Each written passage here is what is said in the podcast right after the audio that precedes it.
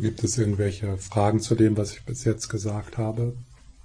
Zweifel, Kommentare? Ja. Pause nochmal von drei Eigenschaften gesprochen. Mhm. Kannst du noch kurz darauf eingehen? Mhm, das wollte ich dann noch machen. Mhm. Warten wir erstmal, ob jetzt noch eine Frage ist zu dem, was ich bis jetzt gesagt habe. Und dann ja. Die Frage nach dem Ich, das nicht besteht, dass es mhm. nicht auffindbar ist, ist dann die Definition, das Bewusstsein ist in einem Körper. Wenn ich mich als Mensch, habe ich ja kein Ich. Ist das Bewusstsein verpackt in einem Körper? Ist, hm. Ja, klingt ein bisschen komisch die Frage, wenn es kein Ich. Ja, erstmal muss man sicher länger darüber reflektieren, welches Ich gibt es und welches nicht. Du bist da und ich bin hier. Wenn du mir sagst, da ist kein Ich, dann hau ich dir auf die Nase. Dann weißt du, dass es da ein Ich gibt und dass es hier auch ein Ich gibt. Also das ist erstmal wichtig. Und äh, Ich-Stärke ist super wichtig. Also Ich-Stärke zu kultivieren ist ganz, ganz wichtig. Und äh, die größte Ich-Stärke hat der Buddha. Also das ist ein komplexes, äh, komplexes äh, Sache. Und die andere, das andere ist dann natürlich zu reflektieren, aber auch in der eigenen Erfahrung zu, zu schauen, ja, wo ist Bewusstsein?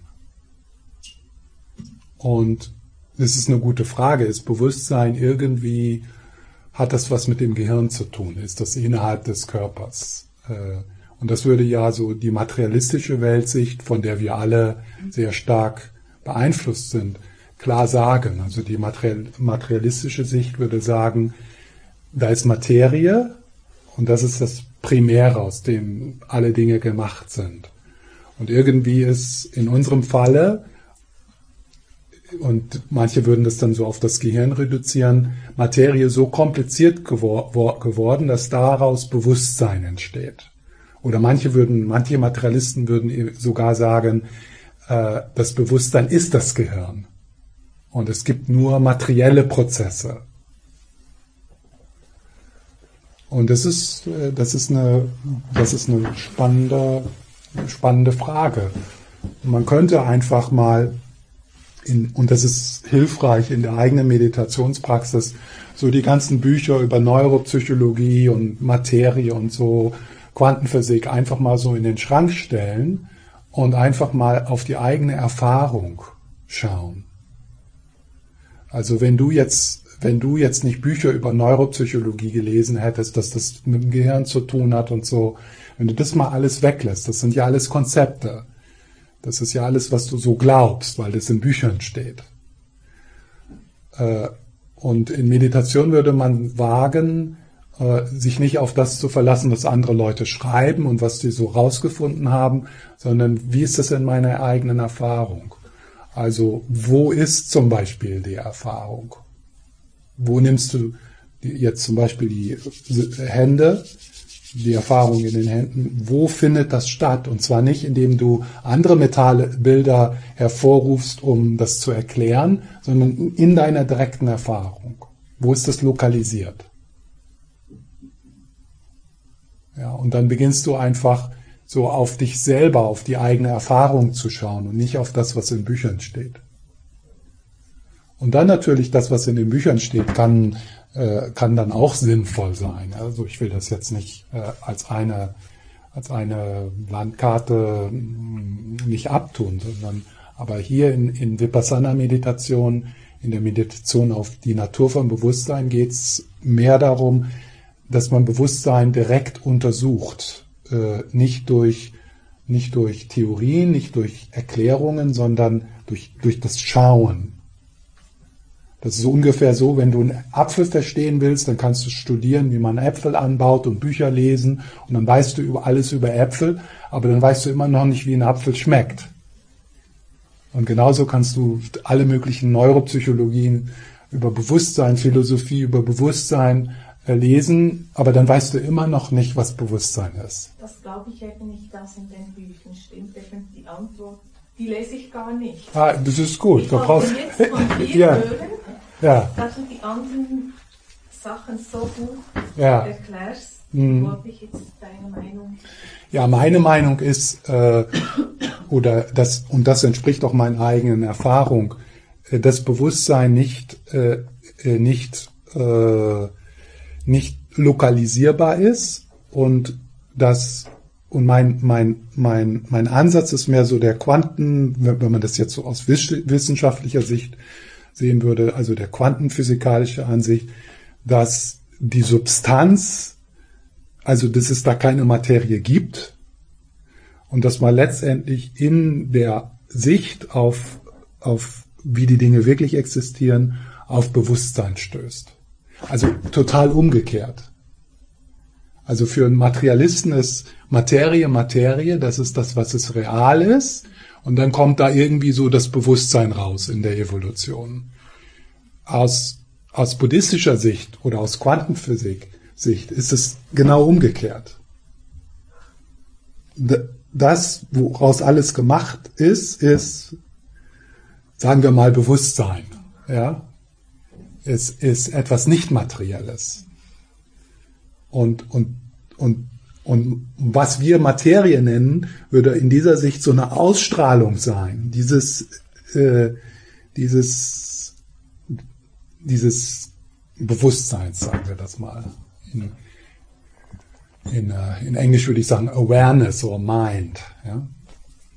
Und es ist halt total umgekehrt. Das heißt also, äh, was aus dieser Sicht ein Quantenphysiker Physiker finden würde, wenn er schaut und schaut, so okay, der geht davon aus, das ist Materie hier und das ist aus Atomen gemacht. Jetzt schaue ich mir mal die Atome an.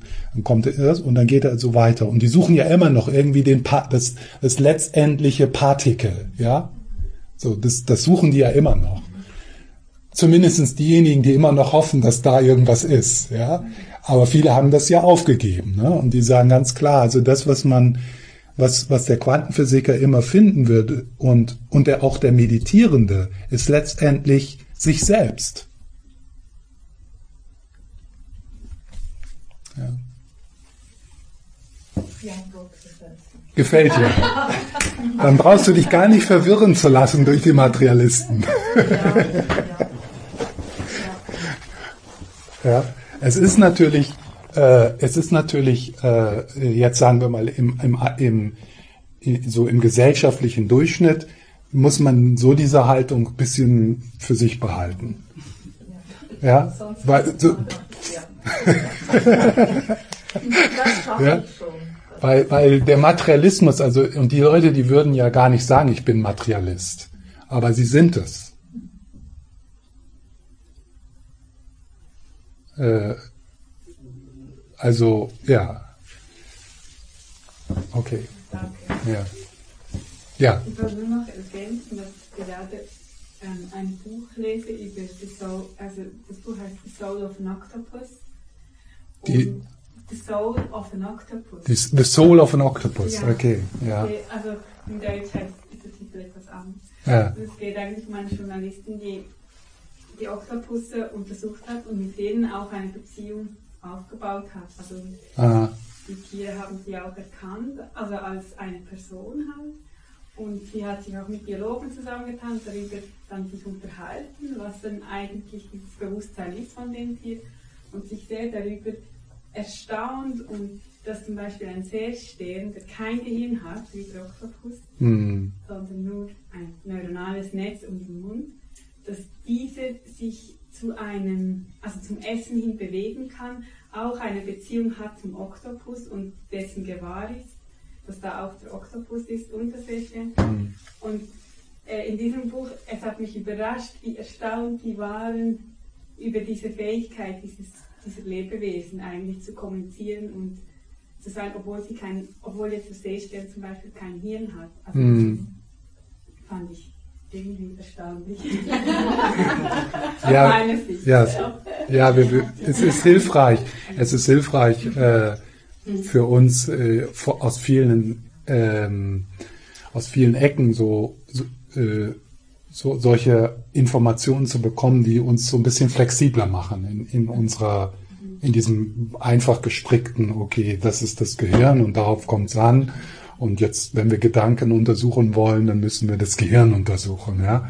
Und alles, was das so ein bisschen flexibler macht, wobei das natürlich auch Sinn macht, das andere, äh, das ist hilfreich, ja. Dass wir wieder so staunen und die, die, die, die, die Dinge äh, äh, wieder neugierig betrachten. Hm. Ja. Könnte man denn nicht auch universell sagen, ähm, weil ja alles zusammenhängt, das, ähm, das Bewusstsein, dass das universell ist? Ja, wie du das nennst, ist eigentlich egal. Das, äh, das kannst du auch äh, dreckige Unterwäsche nennen. ja, das gesagt. Das habe ich jetzt vom and von irgendeinem anderen zitiert. Äh, aber natürlich, und es ist, ist gut, dass man da so, so auch so Worte findet, die, äh, die so für dich Sinn macht und die mh, so in Einklang sind mit dem, mh, ja, dass das nicht irgendwie so störend ist. So, so, so ein, manche Worte, die rufen dann eher Widerstand auf. Aber wenn du so das Wort universelle Energie oder universell, das ist, kann ich mich total mit anfreunden. Hm. Ja. Ich habe noch eine Frage zu so chronischen Störfaktoren hm. im Körper. Ja.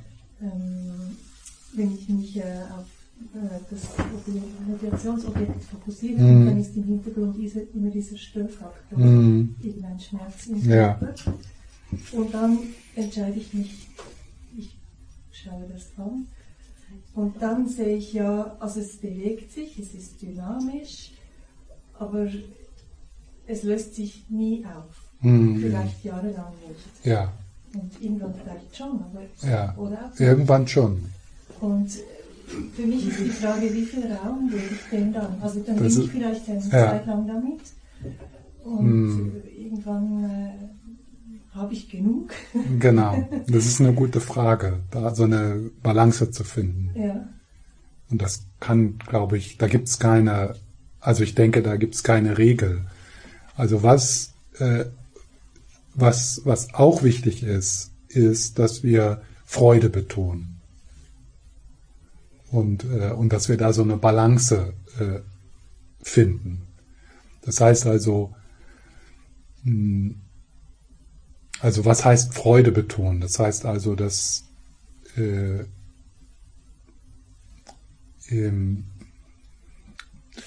also im, in jedem Moment erfahren wir auch äh, körperliche Phänomene, die zumindest neutral sind oder neutraler oder freudiger oder entspannter. Und dann ist es gut, also da so eine Balance zu finden zwischen, zwischen den, dem Unbehagen und dort in deinem Körper, wo kein Unbehagen ist. Also ja, und dann gibt es so verschiedene Möglichkeiten. Wie kann man in eine Meditationspraxis Freude bringen? Also ein Minimum könnte sein die Freude, dass man den Mut hat, mit sich zu sitzen. Also die, die Freude darüber. Äh, dann so diese Praxis des Guru-Yogas, also die Freude, dass man Anleitung hat, dass man diesen Kontakt mit, seinem mit dem Dalai Lama hat oder also so eine Freude.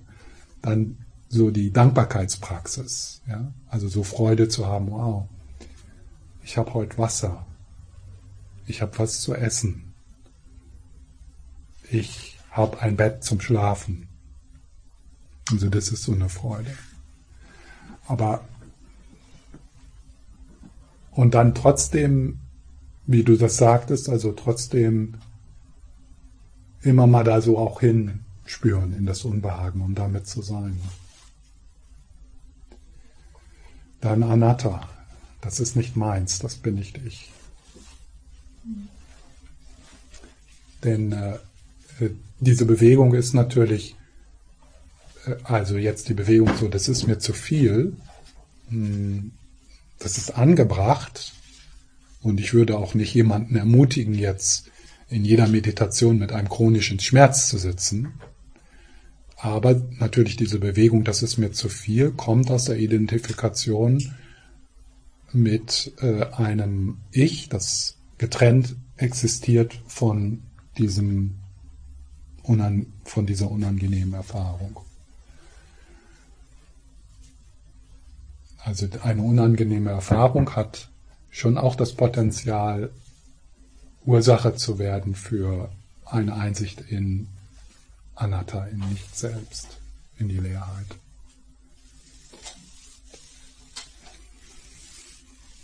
All das, was ich gesagt habe, ist nicht wirklich befriedigend und weißt du auch schon.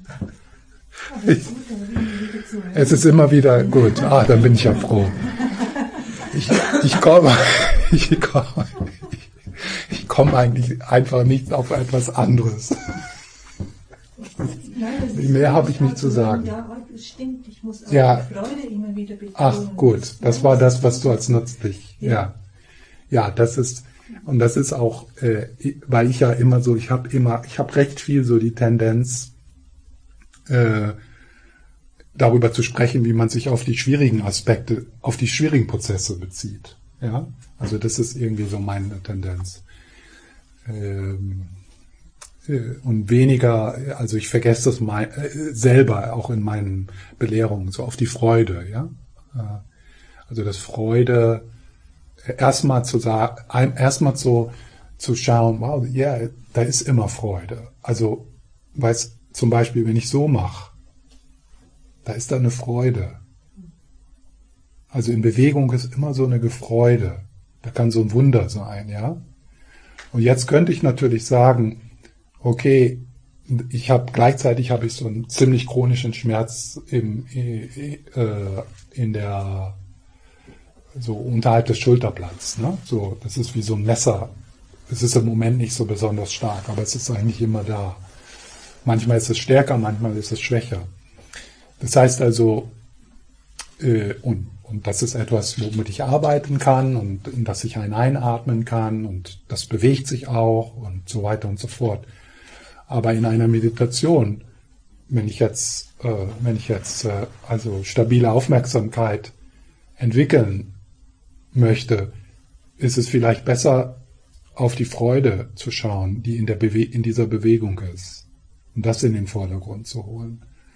Solange es nicht zu einem Kampf wird mit dem Schmerz. Also wenn ich dann so merke, dass dort ein, ein Kampf äh, kommt, das heißt also, ich werde ruhelos, ich werde unzufrieden, ich will die Meditation aufhören, ich fühle, das funktioniert nicht so.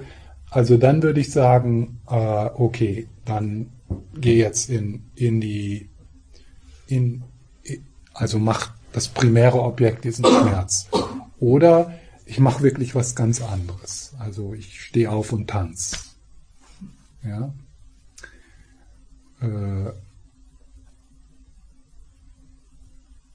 Also so diese, diese Bewegung auf das Unbehagen zu, kann auch zu fundamentalistisch und zu, gerade wenn du so ein Negativdweller bist, ja, also so Hobbyleider.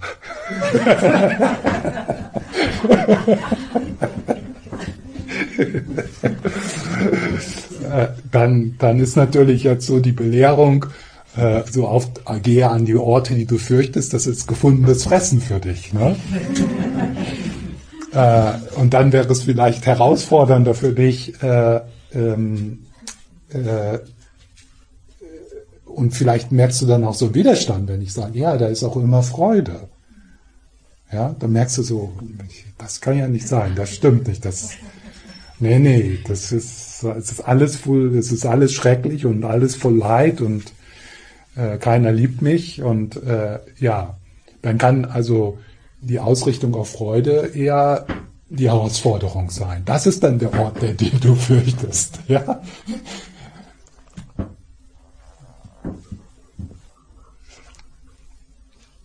Hm.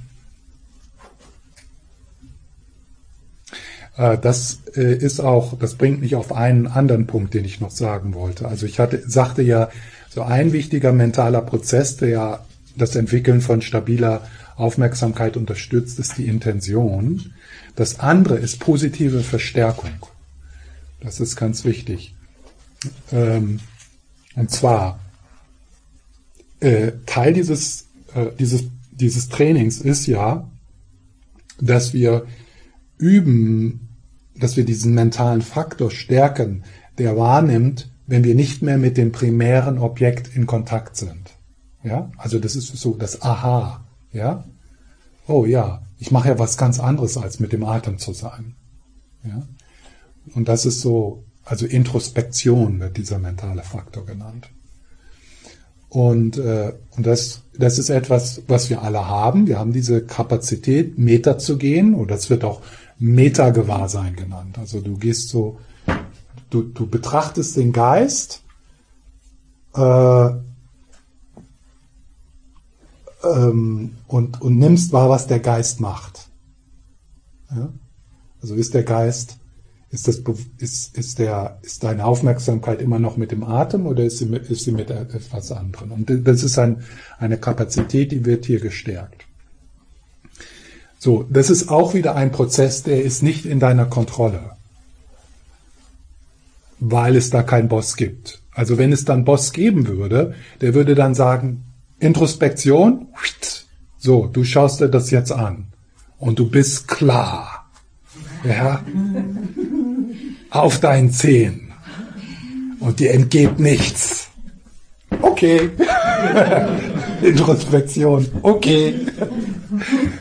So ist es leider nicht. Ja, weil dieser Prozess, mit dem wir uns identifizieren dann, den wir Ich nennen, der ist, der hat genau die gleiche Kraft oder Wichtigkeit wie alle anderen Prozesse auch.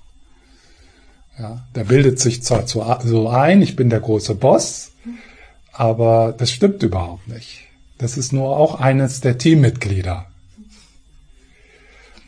Und, äh, und jetzt kommt die positive Verstärkung.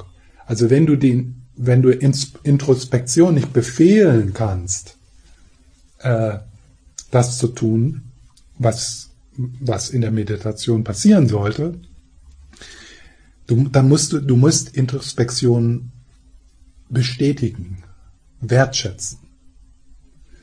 Und das tust du durch positive Verstärkung. Das heißt also, wenn immer Introspektion seinen Job gut macht, also zu, zu diesem Aha-Erlebnis äh, es führt, sollte da so ein Moment von so ein Erfolgserlebnis sein. So, aha, wow, ja, ich bin abgelenkt. Das heißt also, ich bin achtsam. Ja? Also ein Moment der Ablenkung ist ja ein Moment der Achtsamkeit. Was leider passiert ist, oder was leider für Anfänger passiert ist, dass ein Moment dieser Achtsamkeit, also wenn Introspektion seine Arbeit gut macht, so als Niederlage gesehen wird oh scheiße, schon wieder abgelenkt, ich kann nicht meditieren, jetzt sitze ich hier schon zehn Minuten und habe an was total anderes gedacht, total meine Zeit verschwendet. Ja, also Introspektion macht endlich mal seinen Job gut und dann BOOM! kriegt, einen, kriegt einen auf den Deckel, ja? Ah, ja. Yeah. Ja, was macht Introspektion? Introspektion sagt, oh, hm, ich glaube, ich sag gar nichts. Denn wenn ich was sage, dann passiert was Schlimmes. Hm? Ich halte lieber meinen Mund. Ich sehe das zwar, aber ich sage nichts. Ja?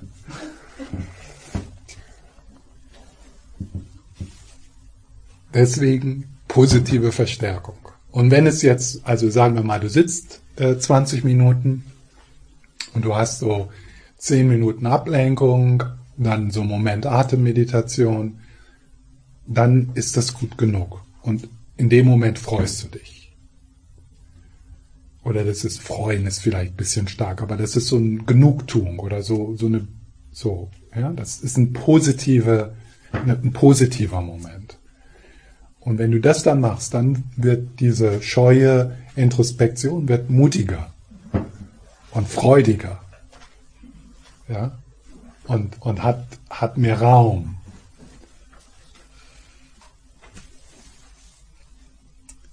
also das ist ein Prozess und das ist so, äh, und dann wird das, also das wird so automatisch. Ja? Das automatisiert sich. Und es ist tatsächlich möglich und du hast die Kapazität, äh, dass du äh, sogar bevor also die Ablenkung stattfindet, bevor, also bevor hast du dann, also Introspektion nimmt das so wahr, so, okay, da ist so, also da ist dann auch das periphere, die, das periphere Gewahrsein so wichtig, dass du so mehr, oh, da kommt sie, die, äh, die, die, die, die klebrige, stressige Geschichte, ah, da kommt sie, ja, also so, Atemmeditation. Oh ja, da kommt sie. Ah, Habe ich schon tausendmal gedacht. Da kommt nichts Neues mehr. Ach, schon wieder das Gleiche. Das ist doch. Ja. Und dann hältst du die einfach so im peripheren, peripheren liebevollen Gewahrsein. Also du hast so eine gewisse Entsagung entwickelt, ja. Das bringt einfach nichts auf dieser Geschichte zum tausendmalsten. Und dann, und dann, und dann, wenn es, wenn das äh, klarer wird, also diese Introspektion, dann kommt das erste Wort der stressigen Geschichte. Hat doch gar keine Kraft, ja. Aber du merkst, oh, jetzt kommt's. Okay.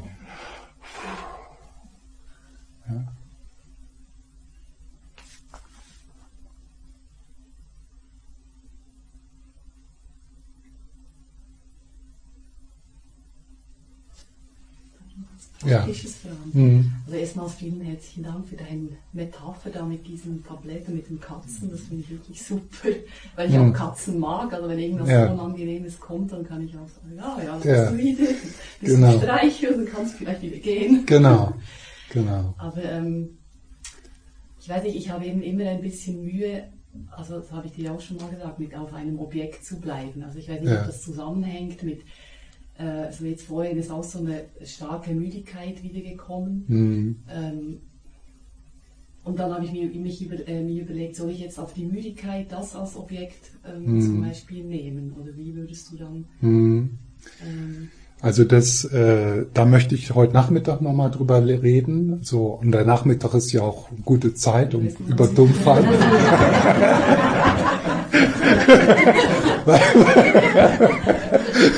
ja. Äh, weil das ist eines der wichtigeren Themen in, in dieser, äh, also grobe Dumpfheit, subtile Dumpfheit und wie man damit arbeiten kann und was das so ist. Das ist ein Thema. Und das andere ist, es gibt also ähm, so einen anderen, eine andere Herangehensweise an das Thema geistige Stabilität und das ist, was Schamata ohne Objekt genannt wird. Äh, weil es ist, und das ist so auch persönlich unterschiedlich, äh, das hat verschiedene Gründe, dass wir einfach so auf, auf Methoden anders ansprechen. Und also das Schamata ohne Objekt ist so, gibt es da noch diese, ja, da gibt es doch immer noch, kannst du mir gerade mal diese Kugel da geben? Äh, mit dem, ja genau. Ja. Ja? Äh, so.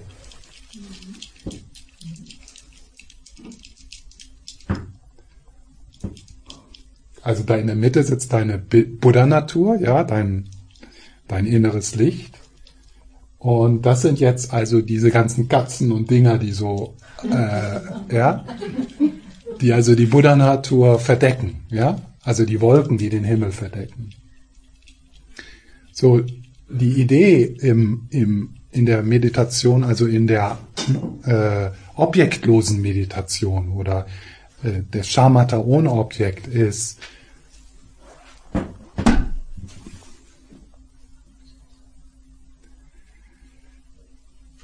dass du also einfach Raum lässt. Ja?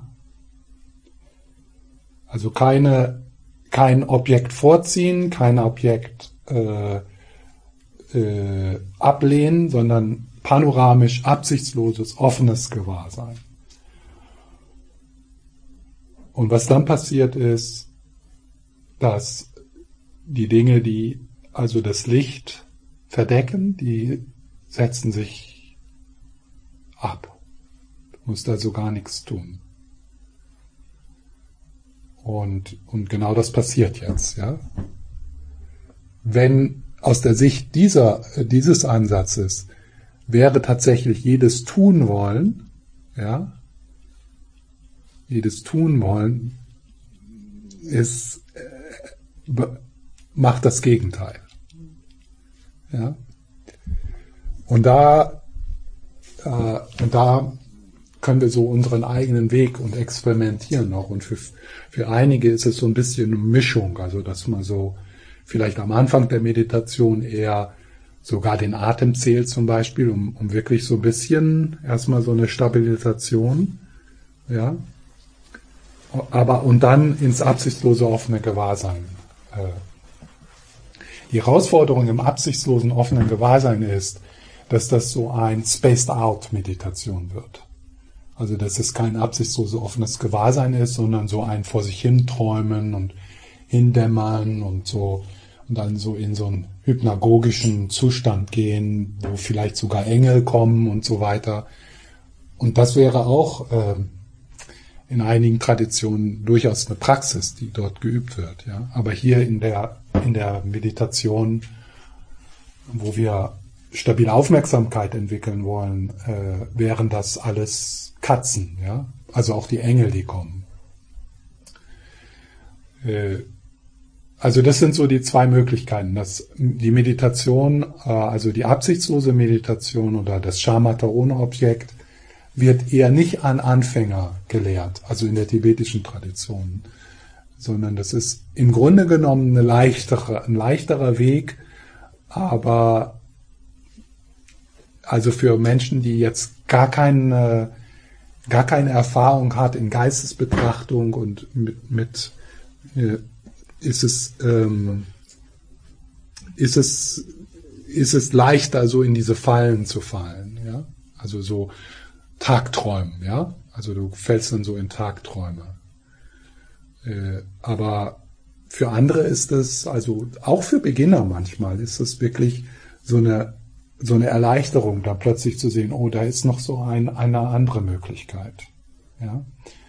Besonders wenn, wenn so eine Tendenz zum Perfektionismus da ist, so eine Anstrengung, äh, so eine Grundanstrengung, ähm, weil dann die Meditation auf dem Objekt oft frustrierend wird und sehr viel Energie braucht. Ja. Also das ist auch so, ist ja so, was wir, was wir, was wir, wir haben ja, es gibt die Möglichkeit, oder das ist, was wir erreichen wollen, ist so, so das Meditationsobjekt nicht so zu halten, ja, also wenn das jetzt der Atem ist, deswegen bewege ich das.